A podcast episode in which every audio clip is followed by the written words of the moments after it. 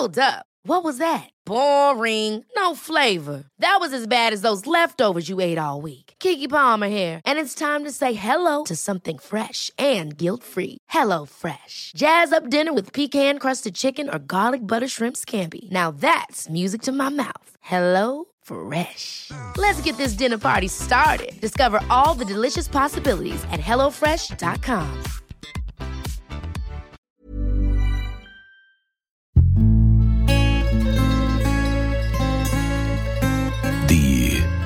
Weinwirtschaft.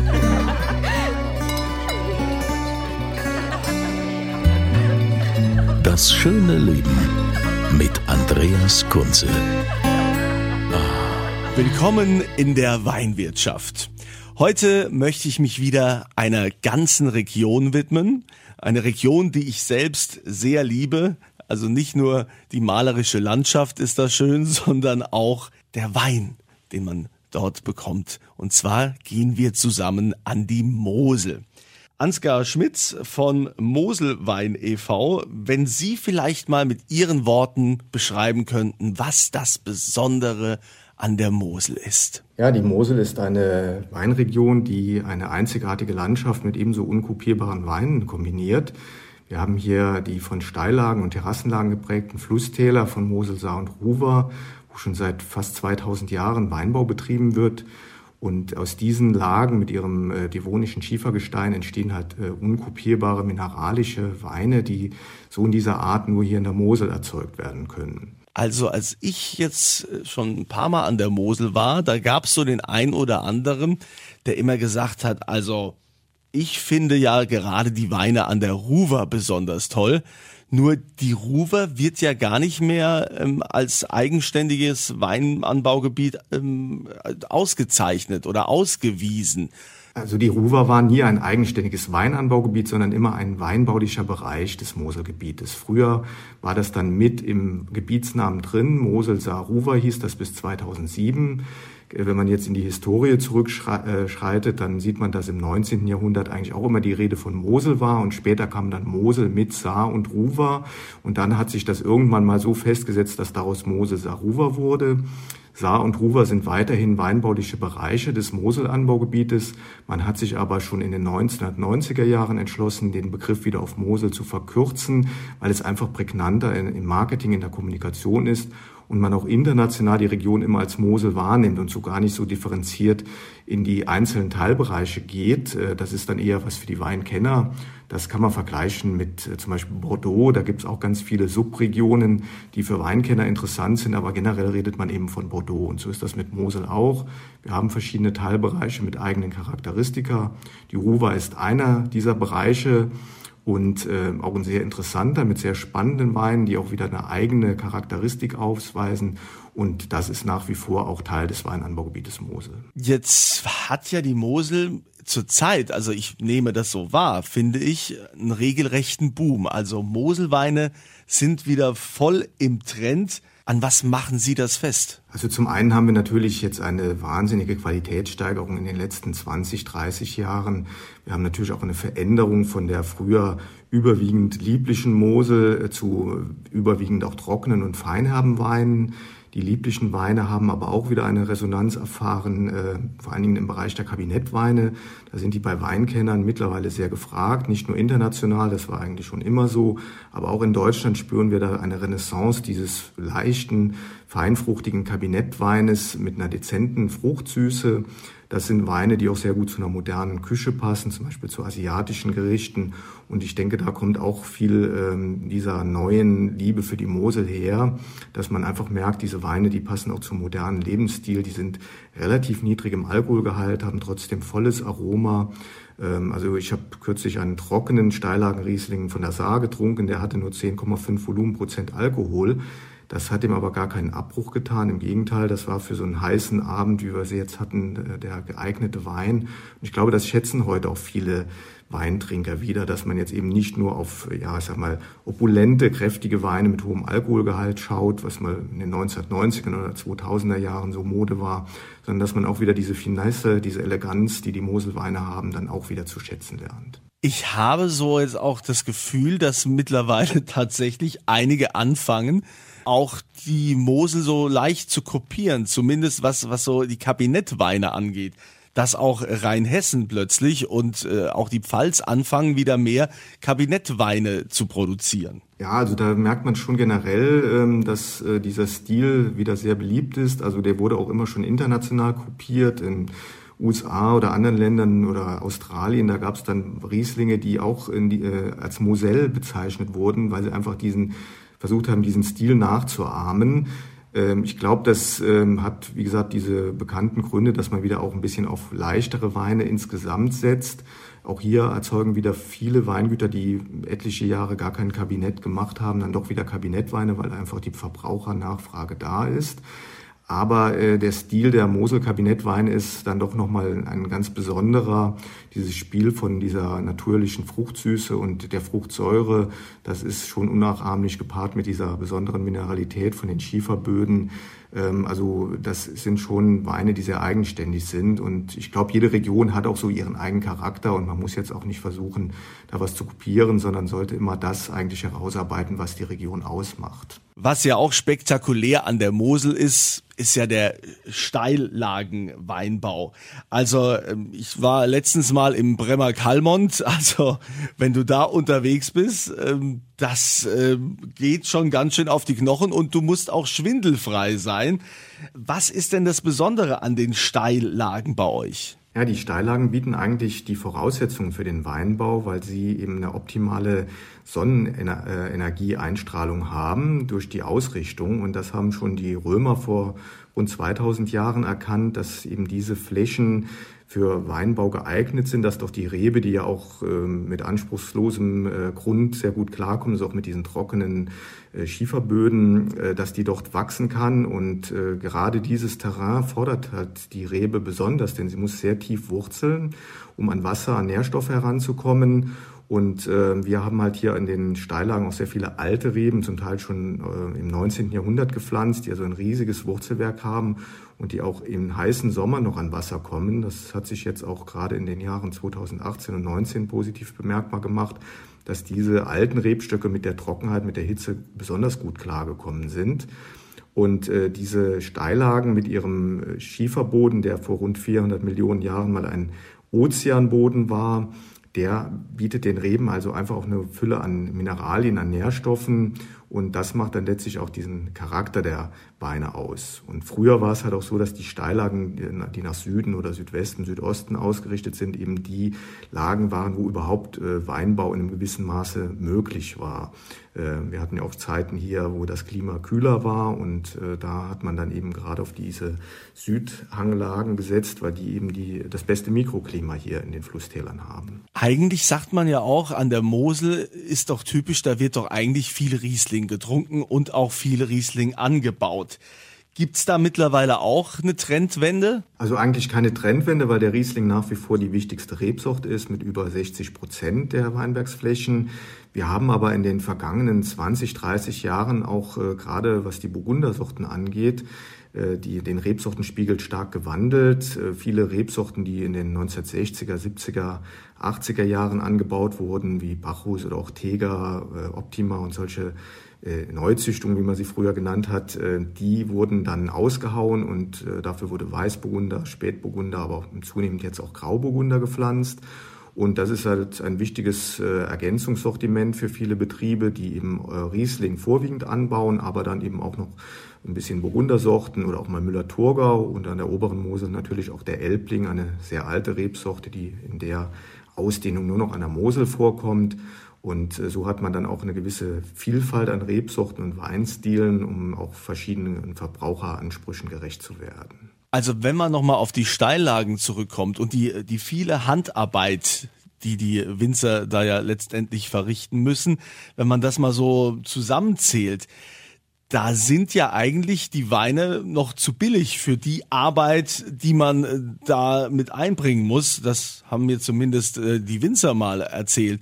Sehen Sie das auch so? Ja, sicherlich ist der Arbeitsaufwand in der Steil- und Terrassenlage extrem hoch. Mittlerweile versucht man das auch durch Einsatz von modernen Maschinen wie Steillagenvollerntern oder anderen äh, raupenbasierten Mechanisierungsformen dann natürlich auch etwas abzumildern. Aber auch diese Investitionen sind teuer. Man muss die Weinberge auch erstmal entsprechend entsprechend äh, anlegen und auch Wege haben, um mit diesen Maschinen dorthin zu kommen.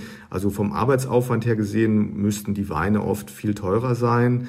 Äh, viele Weingüter können da mittlerweile auch aufgrund der hohen Qualität und ihrer Kundenstruktur äh, durchaus äh, angemessene Preise erzielen.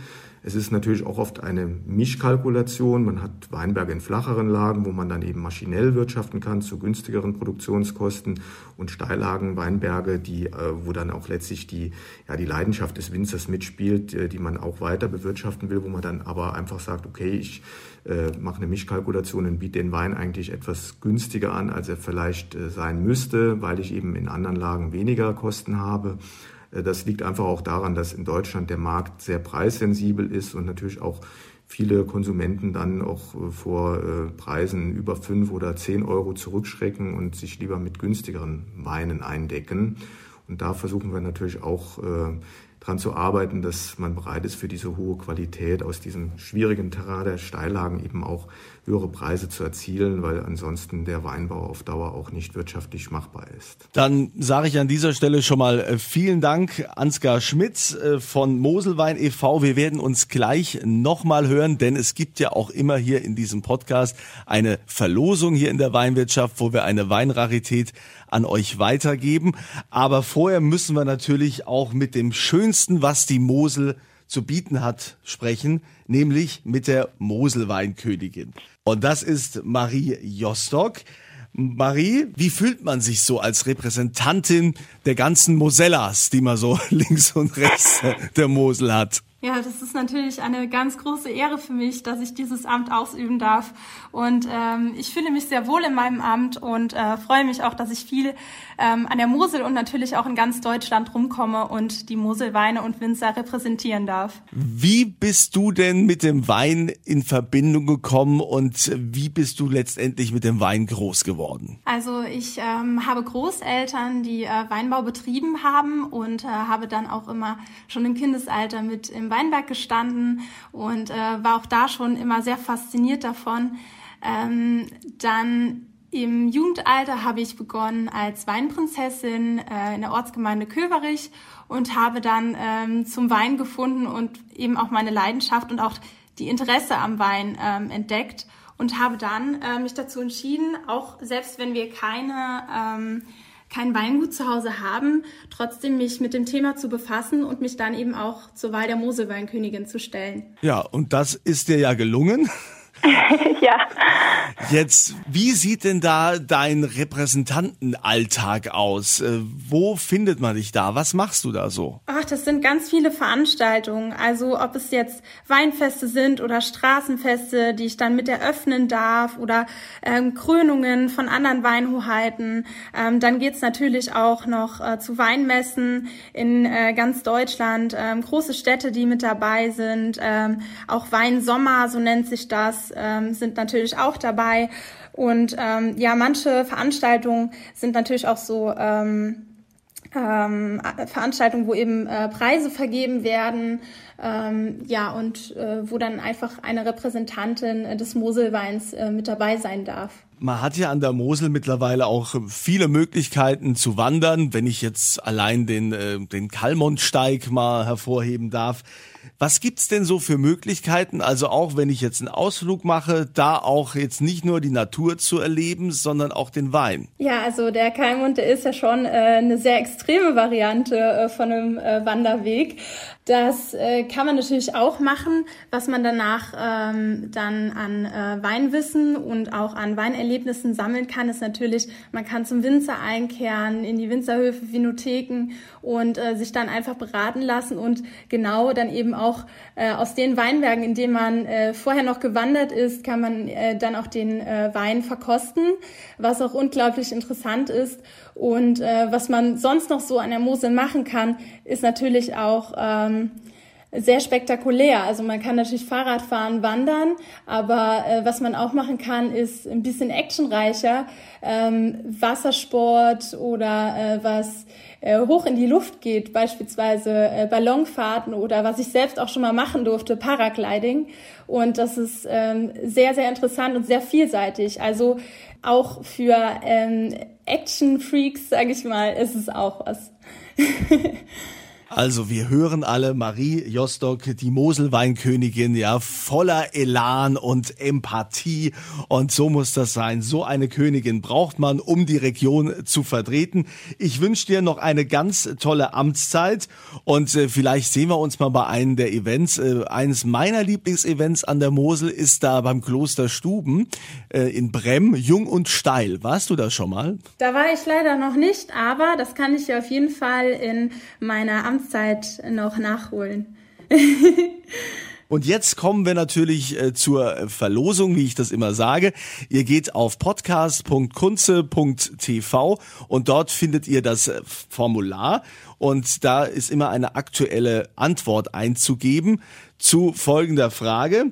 Marie Jostock, die Moselweinkönigin, woher kommt sie? Aus welchem Ort an der Mosel? Das bitte da einsetzen und dann bekommt ihr eine entsprechende Weinrarität. Ansgar Schmitz von Moselwein e.V., was haben Sie denn da aus Ihrer Schatzkammer hergezaubert? Ja, wir haben eine ganz fantastische gereifte Spätlese aus einer Steillage im Ruvertal, dem Kaseler Nieschen. Der Wein kommt von dem Weingut Reisgraf von Kesselstadt, auch schon einem sehr alteingesessenen Betrieb hier in der Region mit Weinbergen auch äh, an Mosel, Saar und Ruwer. Und diese Spätlese von 2015, die sich jetzt auch wunderbar präsentiert als zum Beispiel zum, zu Desserts oder zu einem äh, Blauschimmelkäse, die gab es auch beim Besuch des holländischen Königspaares an der Mosel. Da wurde dieser Wein auch ausgeschenkt und fand da auch sehr großen Anklang. Großartig. Also wenn ihr Lust habt, diesen Wein zu gewinnen, ich verlose den auf podcast.kunze.tv und dort aktuelle Frage zum Podcast im Formular ausfüllen. Das ist äh, folgende. Marie Jostock ist ja die Moselweinkönigin. Aus welchem Ort an der Mosel kommt sie? Kann so viel sagen, es ist im Kreis Trier-Saarburg. Wie heißt dieser Ort? Das entsprechend einsetzen und dann an der Verlosung teilnehmen. Herr Schmitz, vielen Dank für Ihre Zeit und äh, ich äh, wünsche weiterhin der Mosel ganz viele Touristen und noch mehr Moselweinliebhaber, die diese unbeschreiblich schöne Region schätzen lernen und nachhaltig auch zu schätzen wissen. Ja, vielen Dank. Das freut uns und ja, wir, ich denke, da sind wir auf einem guten Weg. Und wie ihr es gewohnt seid, jetzt äh, wieder ein Weintipp von meiner Weinexpertin Christina Hilker. Ja, hallo Kunze, da bin ich wieder. Du, wir sind ja aktuell so in der Erdbeersaison. Bei mir im Garten wachsen diese Erdbeeren, auch Himbeeren, Brombeeren. Hättest du da auch so ein paar spannende Weinkombinationen? Absolut. Und wenn man es mal genau betrachtet, die Weinbeere, also die Traube ist ja eigentlich auch eine Beere. Ne? Und da gibt's natürlich super spannende Kombinationen und du solltest halt darauf achten, ne? wir haben ja die Inhaltsstoffe in der Traube und in den Beeren, die sich ergänzen oder auch nicht. Das ist süß, das ist Säure, wir haben Bitterstoffe. Und um da die richtige Wein-Speisen-Kombination zu finden, muss man aufpassen, weil Säure und Säure addiert sich, das kann negativ sein, Süße und Säure, das hebt sich auf, Bitterstoffe zum Beispiel mit Säure, das kann auch unangenehm werden, also das muss man ein bisschen austarieren, aber natürlich gibt es zu Beeren ganz tolle Kombinationen. Also man denkt zunächst mal an Rosé oder kennst du Fragolino? Fragolino ist ja eine äh, Spezialität auch aus Italien, kommt auch von Fragola, also von der Erdbeere und das sind so rote schäumende Tropfen, also der Fragolino und das passt zum Beispiel, finde ich, super auch äh, zu Beerengerichten. Also in dem Fall Fragolino Rosso kommt aus Venetien. Dann, was sehr gut geht, auch zum Beeren, ähm, ist alles, was in die Richtung geht. Scheurebe, Sauvignon Blanc, ähm, ja, und natürlich auch Riesling. Riesling und Himbeeren oder Beeren. Riesling natürlich in dem Fall auch mit ein bisschen Restsüß oder sogar richtig halbtrocken. Also da kann man ganz spannende Kombinationen finden. In diesem Sinne euch allen wieder ein schönes Wochenende. Bis zum nächsten Mal in der Weinwirtschaft und immer volle Gläser.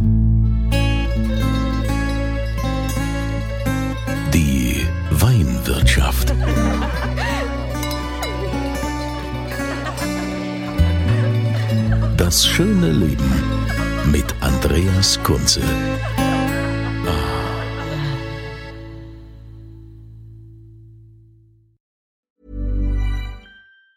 Planning for your next trip? Elevate your travel style with Quince. Quince has all the jet setting essentials you'll want for your next getaway, like European linen, premium luggage options, buttery soft Italian leather bags, and so much more. And it's all priced at 50 to 80% less than similar brands. Plus, Quince only works with factories that use safe and ethical manufacturing practices. Pack your bags with high-quality essentials you'll be wearing for vacations to come with Quince. Go to quince.com slash trip for free shipping and 365-day returns.